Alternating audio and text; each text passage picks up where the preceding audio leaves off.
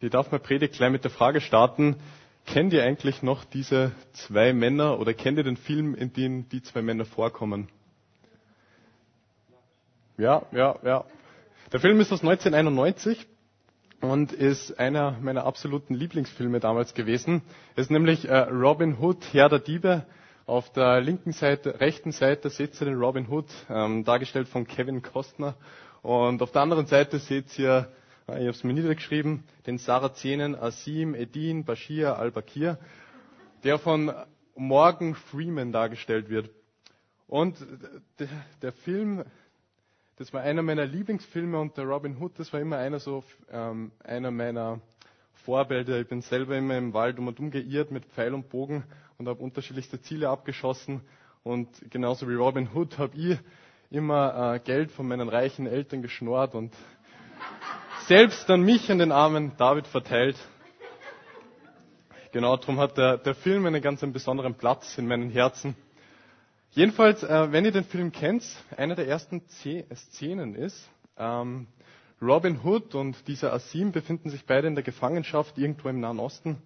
Und Robin Hood gelingt es, sie irgendwie zu befreien und ähm, zu fliehen. Aber bevor er flieht, also er flieht nicht alleine, sondern befreit er noch diesen Asim, obwohl sie sie eigentlich gar nicht so gut kennen und sie können beide ähm, dem sicheren Tod entfliehen und in die, in die Freiheit kommen. Und genau, sie, sie fliehen dann, sind in der Freiheit und an dem Punkt, wo sich ihre Wege eigentlich wieder kreuzen, ähm, also abzweigen oder trennen sollten, Dankeschön, ähm, sagt der Asim zum Robin, dass er eigentlich weiter mit ihm gehen will. Weil er hat den Robin sein eigenes Leben zu verdanken und aus Dankbarkeit will er sein eigenes Leben Robin ganz zur Verfügung stellen. Und er will nicht mehr seine eigenen Ziele verfolgen, sondern er will die Ziele, die Robin Hood in seinem Leben noch hat, auch mitverfolgen. Genau, und so geht der Film dann dahin und sie kommen nach England und erleben viele Abenteuer und bla bla bla und so weiter. Meine Frage jedenfalls an euch, Vielleicht könnt ihr euch ein bisschen in die Situation vom Asim hineinversetzen.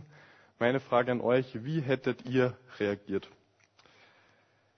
Ich darf heute mit euch einen Text aus, den, aus dem Römerbrief, aus dem Kapitel 12 durchgehen. Und wir werden das einfach Stück für Stück durchgehen, Vers für Vers. Und darum werde ich jetzt einfach mal den ersten Vers vorlesen. Ich habe euch vor Augen geführt, Geschwister, wie groß Gottes Erbarmen ist. Die einzig angemessene Antwort darauf ist die, dass ihr euch mit eurem ganzen Leben Gott zur Verfügung stellt und euch ihm als ein lebendiges und heiliges Opfer darbringt, an dem er Freude hat. Das ist der wahre Gottesdienst und dazu fordere ich euch auf. Ich habe euch ja gerade die Frage gestellt, wie hättet ihr an der Stelle von Asim reagiert? Und eigentlich ist die Frage gar nicht so weit hergeholt und die Situation auch nicht, weil jeder von uns hat sich in einer sehr ähnlichen Situation befunden. Wir alle waren am Boden, wir alle waren in einer gewissen Notlage, in einer Gefangenschaft, dem Tode ausgeliefert. Aber Gott hat uns sein großes Erbarmen gezeigt und uns gerettet. Er hat uns aus dieser Notlage herausgeholt. Und jetzt ist die Frage, wie ist unsere Reaktion auf Gottes großes Erbarmen? Und Paulus schreibt hier in diesem Vers 1, es gibt eigentlich nur eine angemessene Reaktion darauf. Nämlich ihm unser ganzes Leben zur Verfügung zu stellen. Er schreibt hier, ihm ein lebendiges und heiliges Opfer zu sein. Früher war ja so, wenn man Gott ein Opfer gebracht hat, da hat man bewusst einen Teil von, seinem, von seiner Ernte oder von seinem Besitz Gott hingegeben und hat bewusst darauf verzichtet, das für sich selber zu verwenden, sondern man hat es Gott zur Verfügung gestellt. Und hier schreibt jetzt Paulus, wir sollen so ein lebendiges und heiliges Opfer sein. Was bedeutet es jetzt, ein lebendiges Opfer zu sein? Es bedeutet den Verzicht, das Maximum für sein eigenes Leben herauszuholen, sondern wirklich ein Leben zu leben, das Gott Freude bereitet, so wie es hier steht. Und das ist der wahre Gottesdienst, so drückt es Paulus aus. Und das ist ganz gut, weil auch wenn wir uns zeitweise mal wieder nicht versammeln sollten, können wir immer noch den wahren Gottesdienst feiern. Genau. Wir sind also jetzt an dem Punkt, wir wollen unser Leben Gott zur Verfügung stellen. Die große Frage ist jetzt, was genau will denn Gott jetzt von uns? Und die Frage, die ist gar nicht so kompliziert, wie wir es uns manchmal machen. Die Antwort ist, er will, dass wir lernen. Und wo kann man am besten lernen? In der Schule. Darum, nächster Schritt, wir treten in die Schule Gottes bei. Und das ist auch der, der Predigttitel meiner heutigen Predigt, die Schule Gottes, Part 1. Keine Ahnung, ob es einen Part 2 gibt, aber es ist halt nicht all, ich behandle nicht alles, darum Part 1. Und jede Schule, also genauso wie jede Schule, hat auch die Schule Gottes einen Lehrplan, in, der, in dem genau steht, was die Schüler eigentlich lernen werden. Und im nächsten Vers, im Vers 2, präsentiert uns Paulus so einen groben, ähm, so einen groben Lehrplan der Schule Gottes. Vers 2. Richtet euch nicht länger nach den Maßstäben dieser Welt, sondern lernt, in einer neuen Weise zu denken, damit ihr verändert, verändert werdet und beurteilen könnt, ob etwas Gottes Wille ist, ob es gut ist, ob Gott Freude daran hat und ob es vollkommen ist.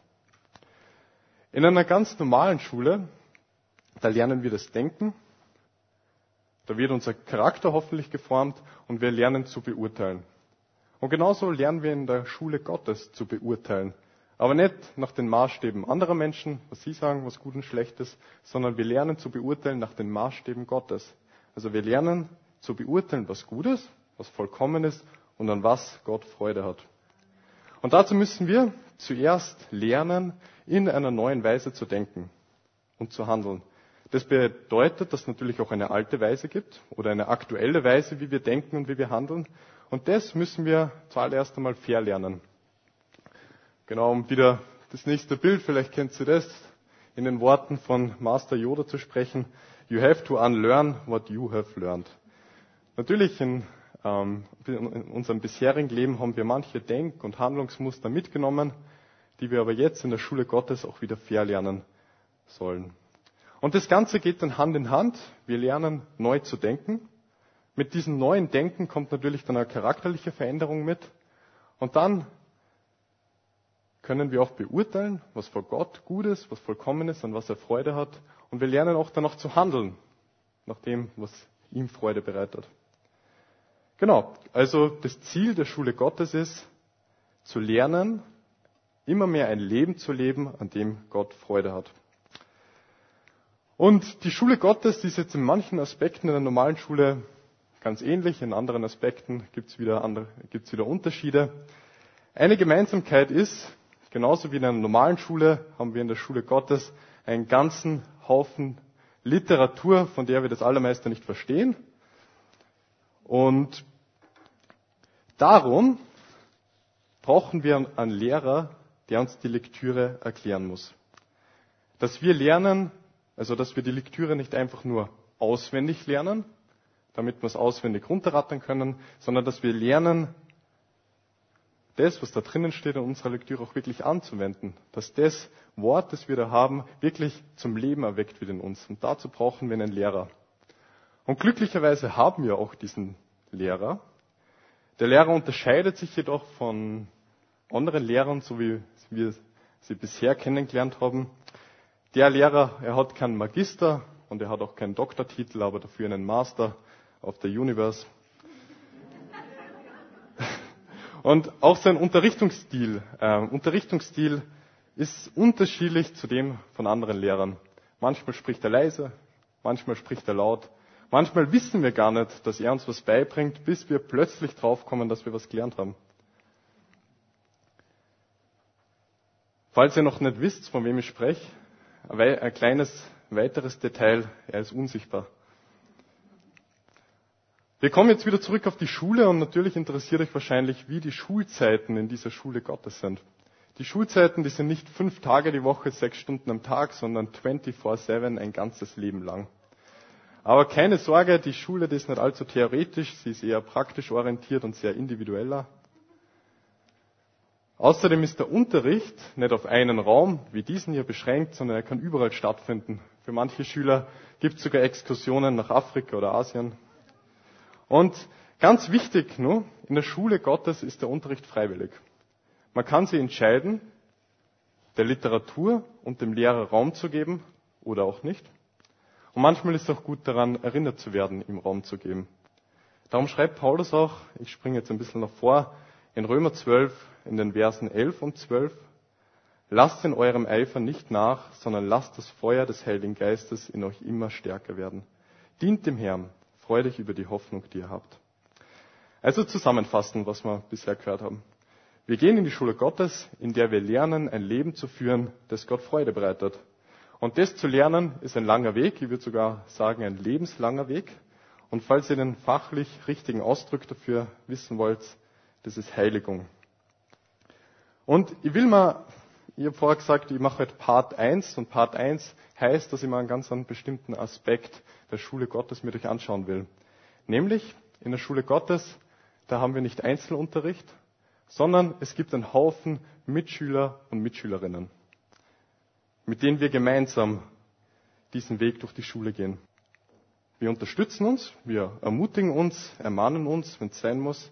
Wir helfen uns gegenseitig, schwierige Phasen durchzustehen. Wir spornen uns an, wir fragen einander um Rat, feiern und freuen uns an den Erfolgen anderer, aber trauern auch in schweren Zeiten miteinander.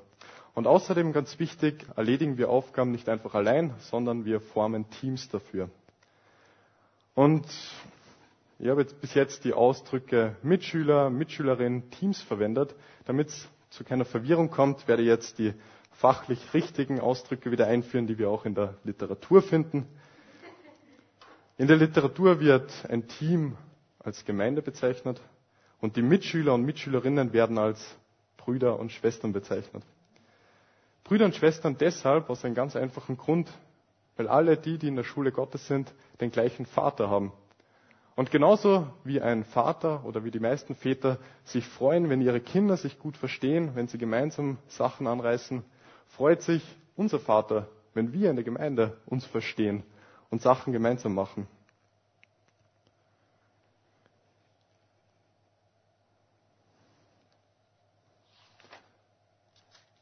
Und darum steht er im Psalm 133, erster und letzter Vers dieses Psalms, seht doch, wie schön es ist, wenn Brüder, ich füge jetzt einfach mal dazu, und Schwestern einträchtig beieinander wohnen. Wo dies geschieht, hat der Herr seinen Segen versprochen. Leben, das niemals enden wird.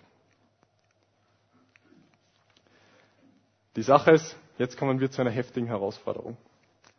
In einem Team, so wie wir ein Team sind, haben wir zwar dasselbe Ziel. Also wir wollen ja eine Gemeinde sein, die Gott ehrt, eine Gemeinde sein, an der Gott Freude hat. Aber in einem Team ist ja jeder unterschiedlich. Und jeder hat unterschiedliche Vorlieben und Ansätze, wie, wie Sachen gemacht werden sollten. Ich war vor kurzem bei einem Wettbewerb mitgemacht, wo ähm, man nicht ähm, allein angetreten ist, sondern in Teams. Und ich habe äh, ziemlich ähm, ja, war ein lustiger Teambildungsprozess und ich bin dann an einem ziemlich ähm, zusammengewürfelten Team gelandet. Es hat einen Italiener gegeben, einen Slowenen, einen Inder, eine Kroatin und mich.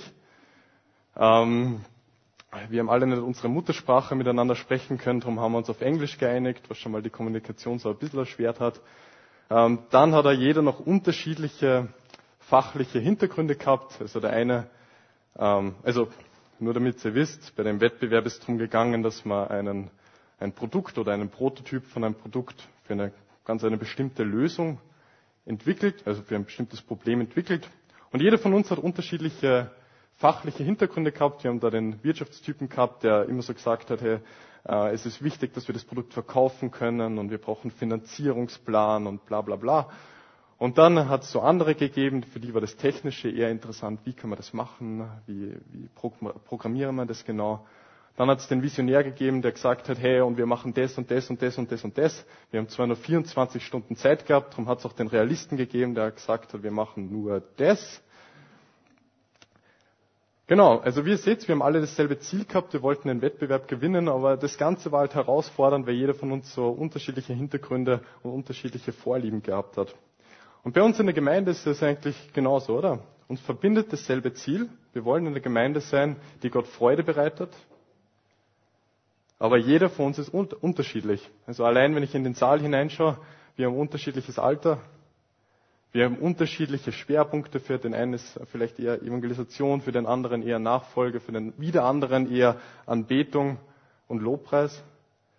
Wir haben unterschiedliche Vorlieben, wie Sachen gemacht werden sollten. Die einen wollen lieber modernere Lieder, die anderen eher alte Hymnen. Wir haben unterschiedliche Erziehung und eine unterschiedliche Vergangenheit und unterschiedliche Verletzungen. Und es ist mehr oder weniger fast alles unterschiedlich an uns, außer dass wir das geme dasselbe gemeinsame Ziel haben, das uns verbindet. Und meine Frage ist jetzt irgendwie, wie kann das Miteinander unter uns funktionieren, ohne dass die Eintracht verloren geht, also ohne dass die Gemeinde in Chaos und Streit auseinandergeht. Und Paulus gibt uns in den folgenden Versen einige gute Impulse dazu. Darum lese ich jetzt den Vers 3 vor. Ich rufe daher aufgrund der Vollmacht, die Gott mir in seiner Gnade gegeben hat, jeden einzelnen von euch zu nüchterner Selbsteinschätzung auf. Keiner soll mehr von sich halten als angemessen ist. Maßstab für die richtige Selbsteinschätzung ist der Glaube, den Gott jeden in einem bestimmten Maß zugeteilt hat. Der erste Rat, den uns Paulus gibt, damit wir als Gemeinde gut miteinander zurechtkommen, ist, dass jeder von uns eine nüchterne Selbsteinschätzung hat. Andere Übersetzung steht, von sich halten, wie es gebührt. Was meint Paulus jetzt mit einer nüchternen Selbsteinschätzung? Eine Selbsteinschätzung an sich ist ja eher was Subjektives und was Emotionales. Wie wir uns selbst wahrnehmen, ist oft nicht das, was der Realität entspricht. Ich zum Beispiel habe lange Zeit in meiner Jugend gedacht, ich bin einer der absoluten Top-Tischfußballspieler, die es überhaupt gibt. Bis ich dann gegen einen wirklich Top-Tischfußballspieler gespielt habe, dann habe ich eine äh, äh, eher nüchterne Selbsteinschätzung wieder gehabt. Und manchmal entspricht unsere Selbsteinschätzung eher dem, ähm, was wir gerne sein würden, als dem, was wir wirklich sind. Und Paulus fordert uns auf, uns möglichst wahrheitsgetreu einzuschätzen. So eine Selbsteinschätzung, die kann man in vielen unterschiedlichen Bereichen seines Lebens machen. Im Kontext von diesem Vers spricht Paulus von einer Selbsteinschätzung bezüglich der Gaben, die uns Gott gegeben hat. Als eine Aufforderung, uns unserer Stärken und unserer Schwächen bewusst zu werden. Und die Aufforderung, die geht an jeden von uns, an mich und an jeden von euch. Vielleicht habt ihr das schon mal gemacht, vielleicht aber noch nicht. Vielleicht ist es euch schwierig gefallen. Dann kann ich euch auch ermutigen, dass ihr vielleicht Freunde oder Leuten, die ihr vertraut, einfach mal mit einbezieht und fragt, hey, was für Gaben glaubst du, hat Gott mir gegeben und welche Gaben glaubst du nicht? Und egal, ähm, wer von uns jetzt diese nüchterne Selbsteinschätzung macht, wir sollten eigentlich alle auf dasselbe Ergebnis kommen, nämlich in manchen Bereichen ist man begabt und in anderen nicht. Und das ist okay. Gott hat uns auf diese Weise geschaffen. Also später schreibt Paulus noch in einem Vers, Gott hat uns gemäß seiner Gnade Gaben geschenkt. Gott hat uns gemäß seiner Gnade Gaben geschenkt. Und unser Wert ist nicht abhängig von den Fähigkeiten und Gaben, die Gott uns geschenkt hat. Er hat uns ja angenommen als seine Kinder, nicht aufgrund von unserer Leistung oder von unseren Gaben, sondern aufgrund von seiner Gnade und seinen Erbarmen. Und dann hat er uns Gaben geschenkt. Und darum können wir ja ganz äh, befreit und offen mit unseren Stärken und Schwächen umgehen. Es ist okay, dass wir nicht jede Gabe haben. Es ist okay, dass wir nicht vor allen Dingen Ahnung haben und von manchen schon. Also die Frage jetzt, warum ist eine nüchterne Selbsteinschätzung so wichtig? Erstens, ich glaube, sie schützt uns vor Überheblichkeit. Also, dass man mehr von sich haltet, als angemessen ist. Bei einer nüchternen Selbsteinschätzung erkennen wir, dass wir selber nicht alles können und nicht den ganzen Reichtum von Gottes Gaben, die er austeilt an die Gemeinde in uns selbst haben. Und das ist gut so, weil in der Bibel lesen wir an zahlreichen Stellen, dass sie Gott denen, die überheblich sind, also die, die sich über andere erheben, weil sie mehr von sich selber halten als angemessen ist, dass er sich denen entgegenstellt. Die aber, die wissen, wo ihre Grenzen sind, die demütig sind, denen schenkt Gott sein Erbarmen. Ihr könnt es zum Beispiel in Sprüche 3,34 nachlesen. Das habe ich jetzt nicht extra rausgeschrieben. Aber genauso gilt die nüchterne Selbsteinschätzung für das andere Extrem, nämlich Gott hat jeden von uns gewisse Gaben gegeben. Zu sagen, dass man keine Gaben hat, das ist entweder falsche Demut oder man hat sich noch nicht genügend selbst nüchtern eingeschätzt. Um das Ganze zu unterstreichen, schreibt jetzt Paulus weiter in den Versen 4 bis 6, es ist wie bei unserem Körper. Er besteht aus vielen Körperteilen, die einen einzigen Leib bilden und von denen doch jeder seine besondere Aufgabe hat. Genauso sind wir alle, wie viele und wie unterschiedlich wir auch sein mögen, so wie wir, durch unsere Verbindung mit Christus ein Leib. Und wie die Glieder unseres Körpers sind wir einer auf den anderen angewiesen. Denn die Gaben, die Gott uns in seiner Gnade geschenkt hat, sind verschieden. Paulus zieht hier eine Parallele zum menschlichen Körper. Und ihr wisst ja, ein Körper, der hat viele unterschiedliche Körperteile. Und der Körper, der funktioniert nur dann einwandfrei, wenn jeder Körperteil das tut, gemäß wofür er erschaffen worden ist. Und dieses Prinzip, das trifft eigentlich äh, total gut auf die Gemeinde dazu. Durch die Verbindung mit Jesus sind wir zu einer Einheit, zu einem Körper, zu einem Leib zusammengeschweißt worden. Das heißt, wir sind jetzt keine Einzelkämpfer mehr, sondern wir sind ein Team. Team Freie Christengemeinde, Pfingstgemeinde, Team FCG. Und eine nüchterne oder wahrheitsgetreue Selbsteinschätzung von uns selbst schafft jetzt die Basis für erfolgreiche Teamarbeit. Denn wir wissen, dass wir aufeinander angewiesen sind, weil wir unterschiedliche Gaben von Gott zugeteilt bekommen haben. Um mit dem Bild von Paulus zu sprechen, die Stärke des Körpers liegt ja nicht darin, dass jeder das Gleiche kann, dass jeder Teil dasselbe macht, sondern dass jeder Teil unterschiedliche Stärken hat. Stellt sich vor, ihr würdet einen Marathon laufen nur mit Händen. Keine Ahnung. Oder ihr würdet versuchen, euer Mädel zu küssen, nur mit Ohren. Keine Ahnung, wie das ausschauen wird. Wenn wir jetzt die Verse 7 und 8 lesen, ähm, die habe ich auch nur so stichwortmäßig herausgeschrieben, dann sehen wir, dass es einen Haufen unterschiedlicher Rollen und Aufgaben in der Gemeinde gibt. Nämlich zum Beispiel das prophetische Reden oder der praktische Dienst, das Lehren, die Seelsorge, die materielle Unterstützung, Verantwortung tragen, kümmern um Notleidende mit fröhlichen Herzen. Stellt sich einmal vor, die Gemeinde würde nur aus einer von diesen genannten Rollen bestehen. Stellt sich vor, die Gemeinde hätte nur Lehrer. Dann hätten wir 40 Stunden Lehre die Woche. Stellt sich vor, in der Gemeinde wird es niemanden geben, der einen praktischen Dienst ausüben kann. Wenn einmal irgendwas kaputt wird, dann bleibt es auch kaputt. Darum sehen wir, dass die Zusammenarbeit eigentlich ziemlich notwendig ist. Ich habe selber mal ein Beispiel direkt aus meinem Leben erlebt. Ich habe einmal gepredigt in einer anderen Gemeinde. Ähm, und nach, der, nach meiner Predigt ist so ein Mädel zu mir hergekommen und hat gesagt, ähm, hey, das hat mir eigentlich gerade ziemlich angesprochen, was du gesagt hast, das trifft direkt auf mein Leben zu. Vielleicht können wir uns nachher noch zusammensetzen und über das reden. Und ich habe mir gedacht, yes, da hat sie was getan. Natürlich zuerst die Predigt und jetzt werde ich richtig so Wahrheiten ins Leben hineinsprechen. Und wir haben uns zusammengesetzt und sie hat ein bisschen über ihr Leben geredet und dann habe ich angefangen. Erster Ratschlag, zweiter Ratschlag, dritter Ratschlag. Und ich habe es gut gemeint, aber es waren so die falschen Ratschläge, die einfach absolut nicht passend für die, für, für die Frau waren.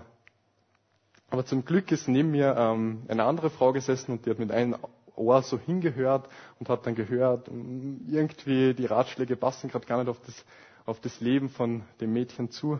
Und sie hat sie dann eingeschaltet und gesagt, hey, vielleicht kann ich ab jetzt ab der Stelle übernehmen, weil ich, ich ähm, habe dasselbe auch schon durchgemacht und ich glaube, ich kann einige gute Ratschläge geben, die da wirklich passen würden. Und im Moment war das natürlich so ein bisschen kränkend für mich, aber im Nachhinein sehe ich einfach, hey, es ist absolut cool, weil Gott uns beide auf unterschiedliche Art und Weise dazu verwendet hat, dass wir das Ziel erreichen, dass, dass äh, jemand sich verändert äh, und dass Gott Freude hat und dass er geehrt wird. Wie kann also das miteinander gelingen? Ein Schritt ist, wenn wir eine wahrheitsgetreue Einschätzung von uns selbst haben und dadurch erkennen, dass wir einander brauchen. Damit das Ganze aber funktioniert, muss auch jeder seine Gaben einbringen. Und dazu fordert uns Paulus auf und auch Jesus. Für den zweiten Ratschlag und letzten will ich die Verse 9 und 10 noch vorlesen. Die Liebe soll echt sein, nicht geheuchelt. Verabscheut das Böse, haltet euch unbeirrbar an das Gute. Lasst im Umgang miteinander Herzlichkeit und geschwisterliche Liebe zum Ausdruck kommen. Übertrefft euch gegenseitig darin, einander Achtung zu erweisen.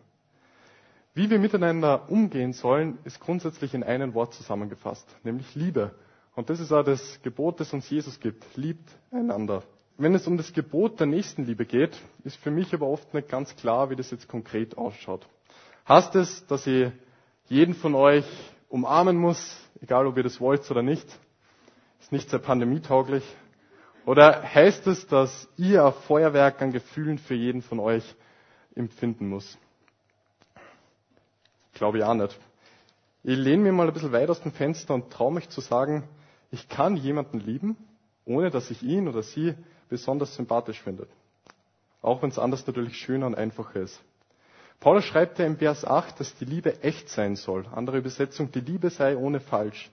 Und Liebe, wie die Bibel das Wort verwendet, ist kein hochtheoretisches Konzept, über das man mal jahrelang philosophieren muss, sondern echte Liebe wird in der Bibel immer mit etwas Praktischen und etwas Angreifbaren verbunden. Nämlich, wie wir miteinander umgehen. Und Paulus zählt jetzt in den kommenden Versen, ähm, von Vers 10 abwärts, einige Beispiele auf, wie wir ganz praktisch einander lieben können. Und ich will jetzt eben nur ein Beispiel aus all diesen Vorschlägen herausgreifen, nämlich übertrefft euch gegenseitig darin, einander Achtung zu erweisen.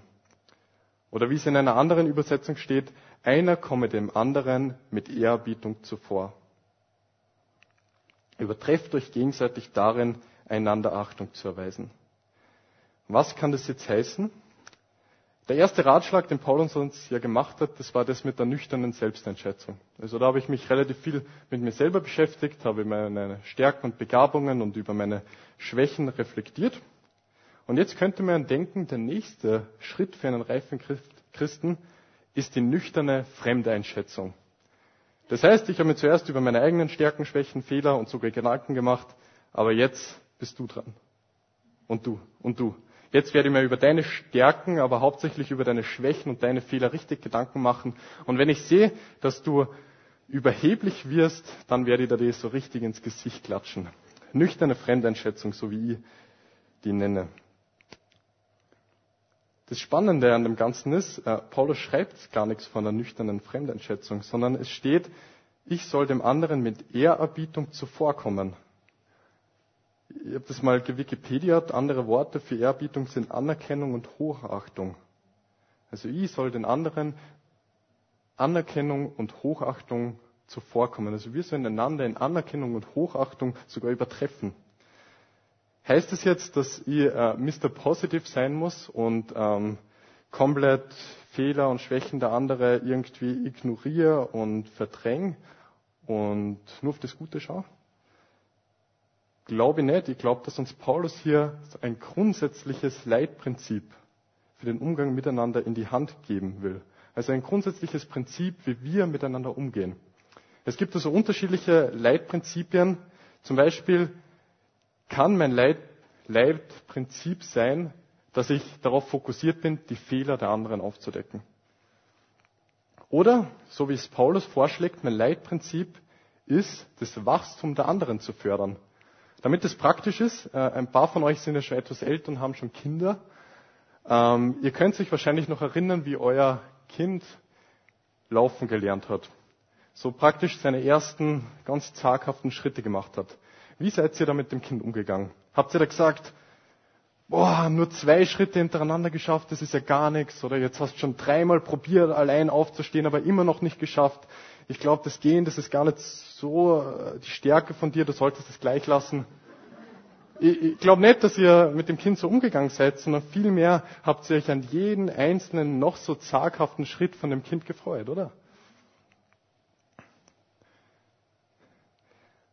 Und in Gottes Schule ist so, jeder von uns startet mit unterschiedlichen Ausgangsbedingungen. Jeder von uns hat eine unterschiedliche Vergangenheit, unterschiedlichen Charakter unterschiedliche Verletzungen. Aber die Gemeinsamkeit von uns, von uns ist, dass jeder durch die Schule Gottes durch muss, also jeder durch den Heiligungsprozess durch muss. Nur der Heilige Geist arbeitet in jedem von uns spurunterschiedlich, an unterschiedlichen Themen in einer unterschiedlichen Weise. Die gute Nachricht ist jetzt aber, Gott sieht, woher wir kommen, Gott sieht, wo wir jetzt gerade stehen und er sieht, wo wir uns hinbewegen. Und Gott hat nicht erst Freude an unserem Leben, wenn unser Leben perfekt ist und am Ende dieses Heiligungsprozesses angelangt ist, sondern Gott hat an jeden Schritt in die richtige Richtung Freude an unserem Leben. Wie ein Vater, der sieht, wie sein Kind das Gehen lernt, klagt uns Gott nicht für jeden einzelnen Fehler an, den wir gerade machen und sieht nicht da, wo wir überall noch unperfekt sind, sondern freut sich über jeden einzelnen kleinen zaghaften Schritt. Und ich glaube, das ist auch eine Eigenschaft, die wir als Gemeinde für uns übernehmen können. Lasst uns nicht überheblich sein, wenn wir sehen, dass jemand mit einem Thema kämpft, wo wir kein Problem mehr haben, sondern lasst uns einen besonderen Fokus auf die Stärken und die Gaben haben, die Gott in die Menschen hineingelegt hat. Und lasst uns diese Stärken und Gaben einer Person hervorheben, anstatt dass wir die Fehler der Personen hervorheben. Lasst uns das wirklich feiern, wenn wir sehen, dass Gott jemanden in einem gewissen Punkt verändert, anstatt dass wir auf alles andere schauen, was noch nicht so passt. Also ich würde vorschlagen, wir übernehmen dieses grundsätzliche Leitprinzip von Paulus, dass wir uns darin übertreffen, den Nächsten hervorzuheben, anstatt dass wir uns selbst hervorheben. Ganz nach dem Motto von Philippa 2,3 Rechthaberei und Überheblichkeit dürfen keinen Platz bei euch haben. Vielmehr sollt ihr demütig genug sein, von euren Geschwistern höher zu denken als von euch selbst. Und damit bin ich am Ende der Predigt angelangt. Ich lese als Zusammenfassung noch den Vers 16 aus Römer 12 vor, wo steht, lasst euch im Umgang miteinander davon bestimmen, dass ihr ein gemeinsames Ziel habt. Seid nicht überheblich, sondern sucht die Gemeinschaft mit denen, die unscheinbar und unbedeutend sind. Haltet euch nicht selbst für klug. Also wir sind ein Team, Team FCG, und wir haben ein gemeinsames Ziel. Wir wollen Gott Freude bereiten, wir wollen eine Gemeinde sein, die ihn ehrt. Und darum wollen wir nicht überheblich sein, sondern wissen, dass wir einander brauchen. Und zwar jeden brauchen, auch wenn in unseren Augen unscheinbar und unbedeutend ist. Wir selbst, wir wollen uns vor Gott nicht rühmen mit unseren Gaben, die wir haben, denn in Wirklichkeit haben wir vor ihm nichts vorzuweisen. Seinen, seinen Erbarmen verdanken wir alles. Und wir wollen uns nicht selbst für klug halten, sondern wir wollen andere achten und andere ehren. Und mein letzter Punkt ist, ich habe schon diesen Lehrer erwähnt, den wir in der Schule Gottes haben. Dieser Lehrer, der macht uns diesen Bibeltext vor Römer 12 verständlich. Nicht, dass wir ihn einfach kennen und auswendig aufsagen können, sondern dass wir ihn verstehen, dass er unser Leben verändert und dass er in uns zum Leben erwacht und wir ihn noch anwenden.